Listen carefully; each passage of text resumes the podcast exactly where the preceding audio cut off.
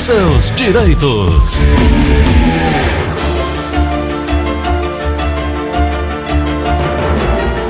Doutora Ana Flávia Carneiro falar hoje mais uma vez sobre direito previdenciário. Bom dia, doutora. Bom dia, Gleuton. Bom dia, ouvinte da Verdinha. Tudo bom, Gleuton? Tudo bem. Vamos falar hoje, doutora Ana Flávia, antes de abrir o espaço aqui para que os ouvintes possam é, trazer perguntas, é, trazer informação também, né? É, para as pessoas que estão nos acompanhando agora. Doutora, quantas aposentadorias uh, um, um, trabalhador pode ter, incluindo aí é, os benefícios, né? Sim, Gleuton, é uma pergunta muito interessante, ainda mais agora, né, que está é, é, em ênfase, né, em destaque a aposentadoria, aposentadoria não, a reforma da Previdência do município de Fortaleza, né? Isso. E aí é uma dúvida muito interessante porque é, será que a pessoa pode se aposentar pela Previdência Municipal e pelo INSS, né? Pode se aposentar pela Previdência Municipal, pelo regime próprio do Estado e pelo INSS? A resposta a essa pergunta é sim, Wilson. É, o segurado, né, o cidadão, que contribua para vários regimes de previdências diferenciados, né, o regime geral, que é o INSS, e que também tenha cargos junto ao regime próprio, seja municipal, estadual ou federal, tem sim direito a receber a aposentadoria de cada um desses regimes, Mas tá, a, a senhora Desde que preenchiram todos os requisitos. A senhora citou aí alguns tipos de regime, dentre eles o regime próprio. Mas vale dizer que nesse regime é, apenas é, pode ter, em regra, apenas uma aposentadoria por cada regime, não? Sim, uma aposentadoria por cada regime. Mas, por exemplo, um médico ele pode ter o consultório dele na iniciativa privada e pagar o INSS dele como autônomo.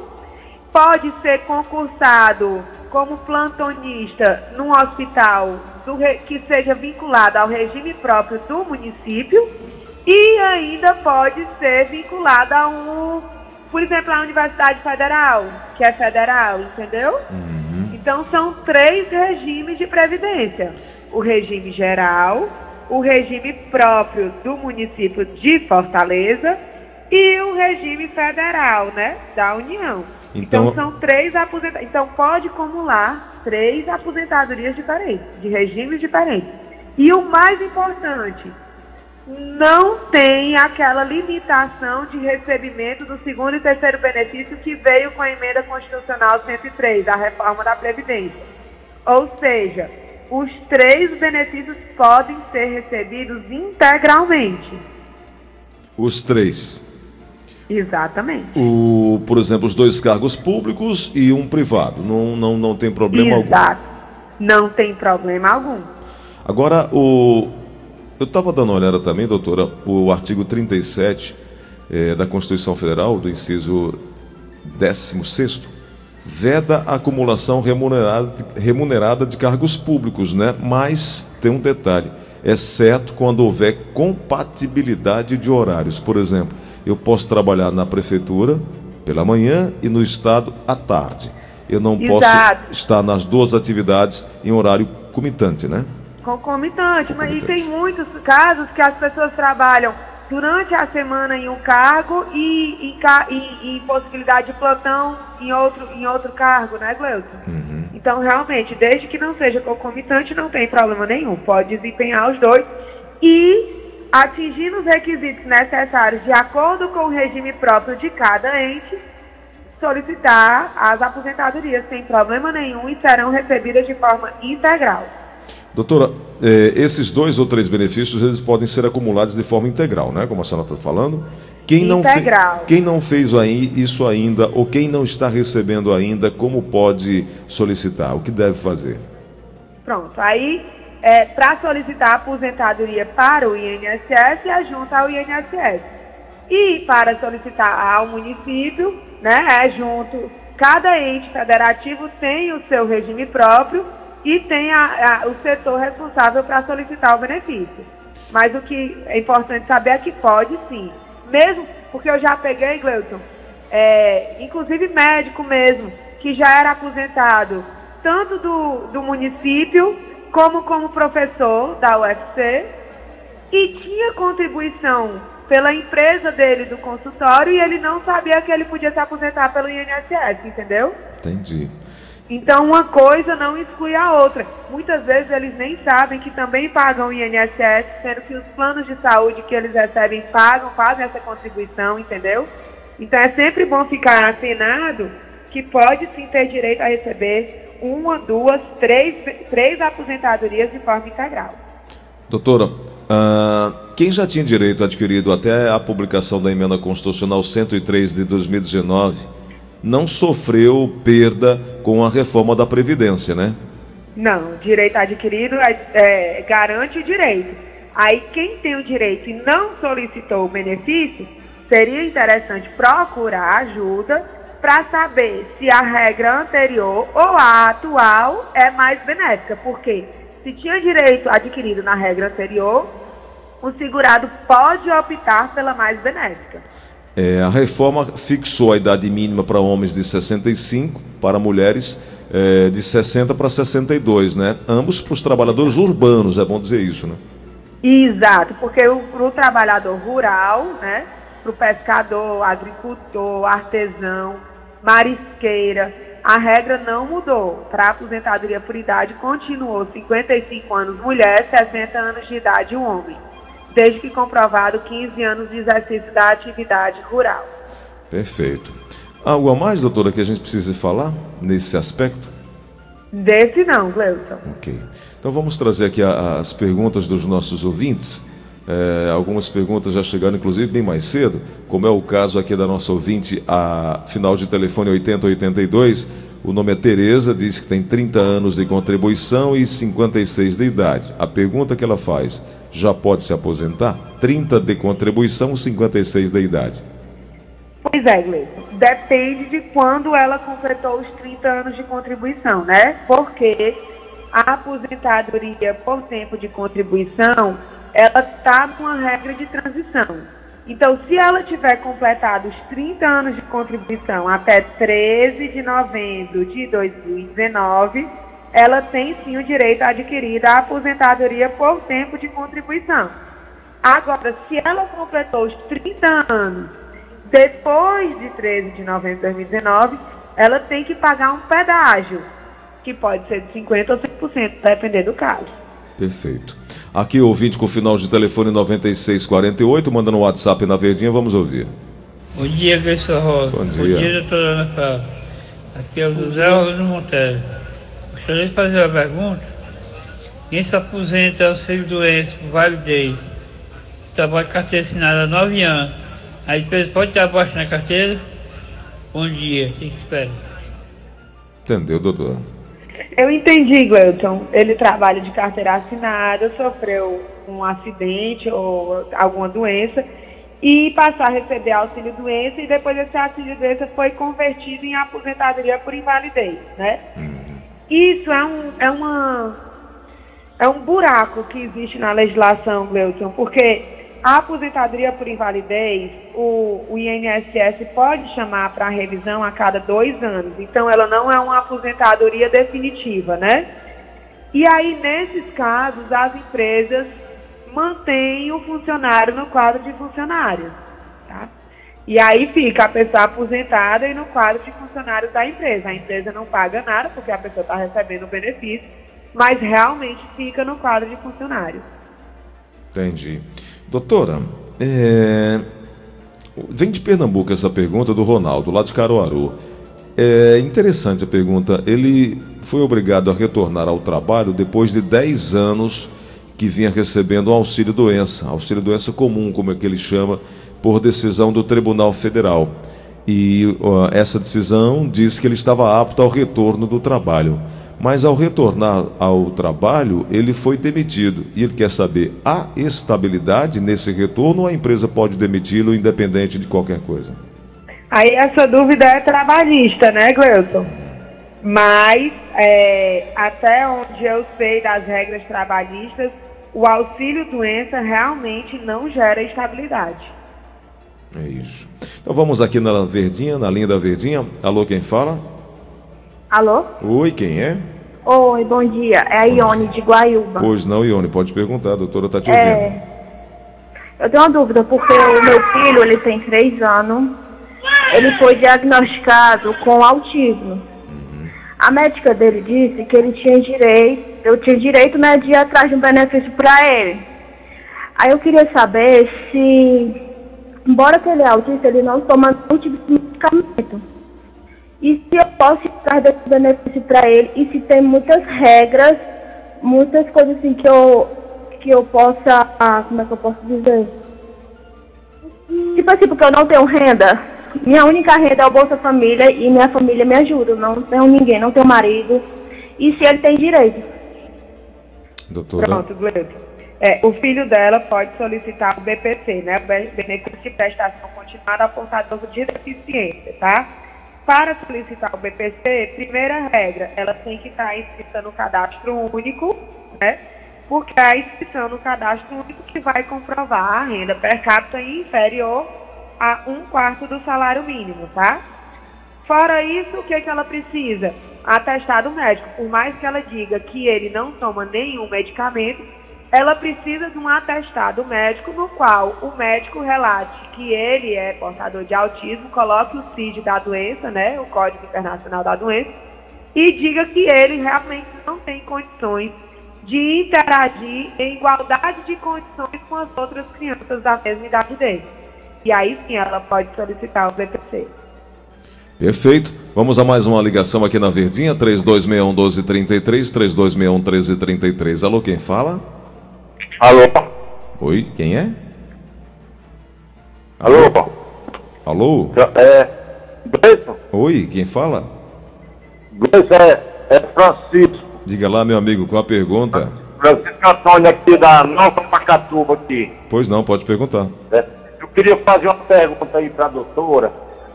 Gleison, é porque eu, eu já tenho 25 anos de contribuição e vou fazer 65 no dia 19 de janeiro que vem agora.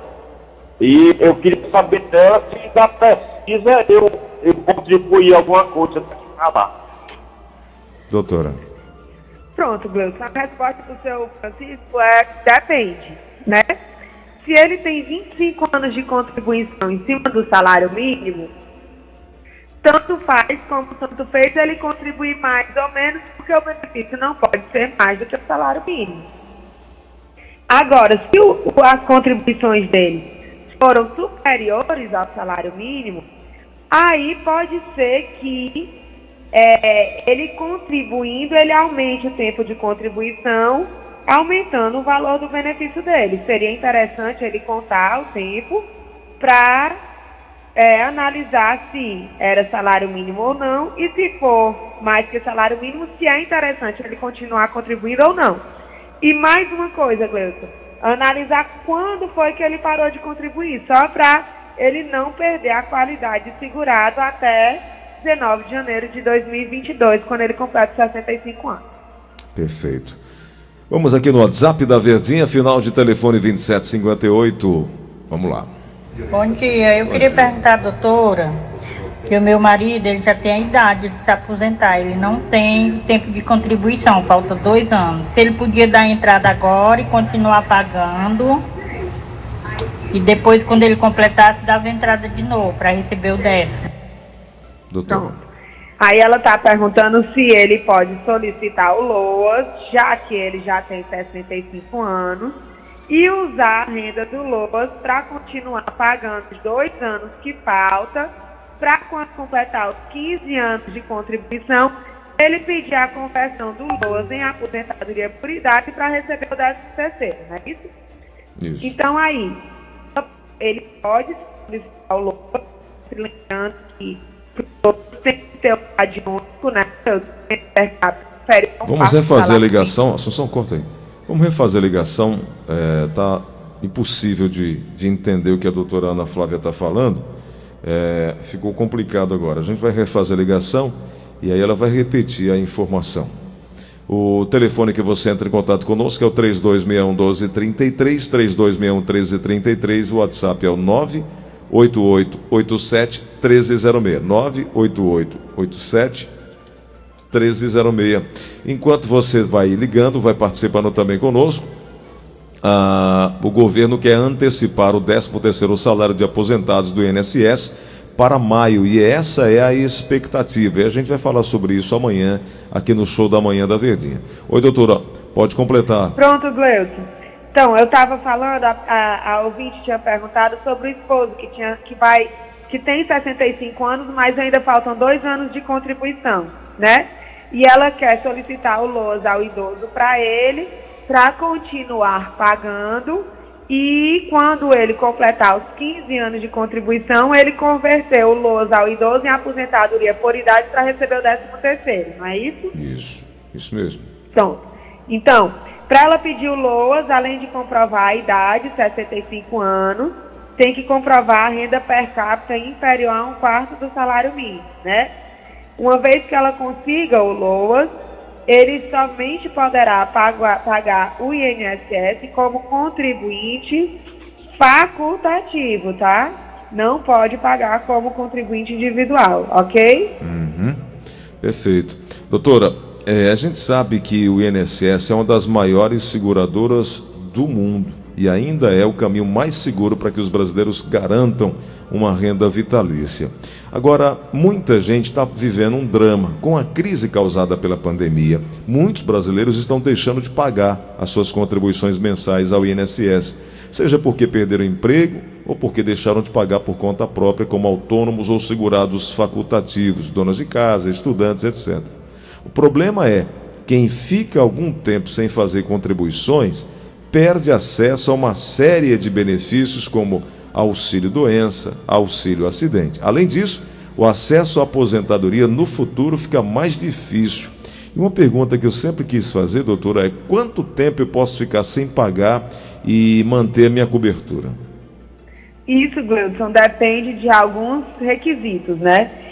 O período de graça, que é esse período que você está falando, que fica sem pagar e mantém a qualidade segurada, ele pode ser de 12, 24 ou 36 meses, tá? Uhum. Era segurado, deixou de contribuir, de cara, 12 meses tem direito a manter a qualidade segurada, ou seja, a continuar pedindo os benefícios mesmo não pagando contribuições, tá? Comprovou que quando perdeu essa qualidade já tinha mais de 120 contribuições, ou seja, já tinha mais de 10 anos pago, esse período de 12 meses aumenta para 24. Junto a isso, comprovou que o desemprego atual é involuntário. Como é que comprova isso? Se se inscreveu naquele SED, SENAI, SENAC para procurar emprego, se tem comprovação de envio de currículos para a empresa sem, sem êxito em conseguir emprego, né? Se comprovar que o desemprego é involuntário, aumenta mais 12 meses. Então Ou vai para 36 meses. Ou seja, se você está querendo voltar, mas não tem oportunidade, não tem posto de trabalho, você com esses documentos aí irão dar essa oportunidade de prorrogação do prazo como segurado, que é o período de graça, né? Que exatamente, Gleison. Uhum. Agora, doutora. E aí, às vezes as pessoas até perguntam assim: ah, eu já trabalhei, engravidei, será que eu não posso receber o salário de maternidade? É uma, é uma coisa que depende. Posso pedir o auxílio doença sem estar trabalhando? Depende, né? Porque tem sempre que ser analisado se esse segurado está dentro desse período de graça ou não. Perfeito. E você, para saber se está ou não na condição de segurado, você pode fazer isso através do 135, né, doutora? Pode fazer isso através do 135. A gente já até falou uma vez, né, Gleudson, que tem um projeto de lei que eu achei fenomenal, no sentido de é, determinar que o INSS envie notificações, seja por SMS ou pelo próprio aplicativo, né, informando é, um mês, dois meses antes de o, de o segurado perder a qualidade, informando que está chegando o advento desse período, que ele volte a contribuir para readquirir a qualidade segurada, para manter essa qualidade. Então, eu acho que a nossa população ainda é muito carente de informação e todas as atitudes visando fornecer informação para o cidadão ainda mais com relação ao pagamento do INSS, né, que é imposto, que é tributo, é, é válido. Doutor João Batista Mota, ele deu entrada no pedido de auxílio, uh, auxílio, aquele chama de auxílio ao idoso. Benefício, uh, ele disse que já, é, o Loas já tem 14 meses e não recebeu nenhuma notícia. Ele tem 67 anos de idade. Gleuton, eu vejo isso como sendo quase é, um, um resquício do que você falou anteriormente, né? Você você estava lendo ou, ou tinha acesso a uma notícia de que muitas pessoas pagaram de pagar o INSS por conta que perderam o emprego,